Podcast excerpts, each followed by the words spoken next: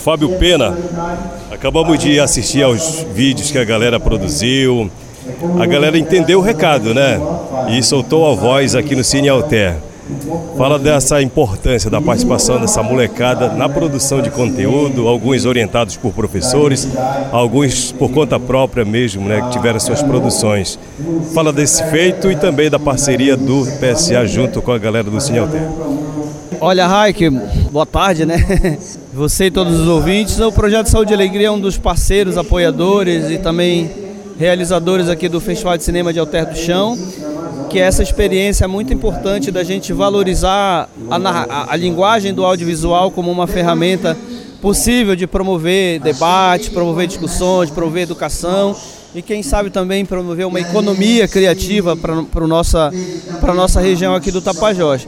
E é, dentro do Cineoté, a gente trabalha muito também com, a, com os temas da educomunicação, ou seja, fazer com que, as, a, a, os, especialmente os jovens, é, possam aprender a utilizar também essa linguagem de um jeito positivo, né? O audiovisual. A gente está num, num mundo muito multimídia, né? Internet, essa coisa toda mas muita gente não tem a educação para o uso desses meios. Então o Projeto Saúde e Alegria sempre trabalha com essa, com essa abordagem, né, de, uso, de usar a educomunicação, usar a comunicação para a educação.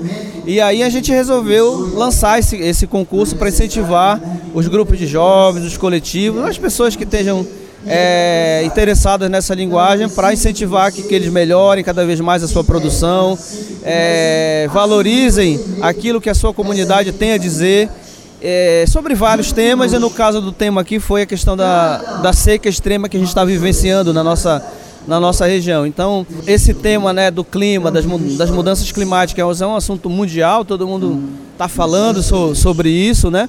É, e a Amazônia tem papel de protagonismo nessa discussão, né? Pela importância desse nosso território para o equilíbrio do clima. Só que muitas vezes as nossas comunidades não têm uma participação adequada na discussão sobre esse assunto. Então, a ideia é que o, o audiovisual seja uma, uma, uma das ferramentas né, para propiciar com que essa população que já tem voz possa ser mais escutada, mais ouvida, porque são essas comunidades é que vivenciam de fato, né, a, a crise climática. Muitas vezes as cidades percebem, né, como, como a gente está vendo agora a questão da, da, fumaça que afetou a cidade e todo mundo ficou alerta e começou a, a falar disso, mas essas comunidades sempre já alertaram, né, já, já falaram, até porque dependem dessa relação mais próxima com a natureza, com o meio ambiente. Então a importância é, desse evento, desse concurso, é fazer isso, fazer essa valorização, incentivar os, especialmente os grupos de jovens a estarem produzindo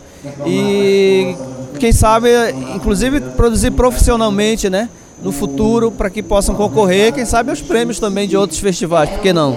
Ah, o professor Jackson ele falava de dois momentos que aconteceram. Um, já que é a seca que nós já estamos vivendo aí há três, quatro meses, que está no seu momento mais crítico, mas teve um evento que foi a queimada, no, exatamente no momento que rola o Cine Alter do Chão, surge mais uma vez Alter do Chão no cenário do noticiário, como mais uma vez se repetindo a queimada, né? Serve de alerta no momento em que se discute clima, mudança climática no Cine esses eventos que têm acontecido aqui em Alter do Chão, Fábio?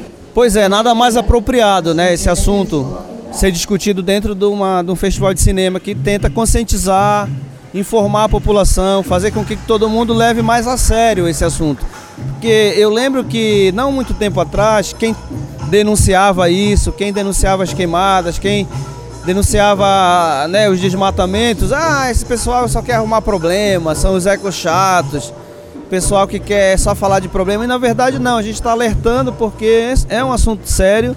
É, a cidade vivenciou né, agora essa, essa fumaça e nada mais apropriado do que o próprio tema né, do festival, que é o cinema de impacto no combate às mudanças climáticas. A gente está vivenciando isso. Não precisava nem assistir na tela, está vivenci...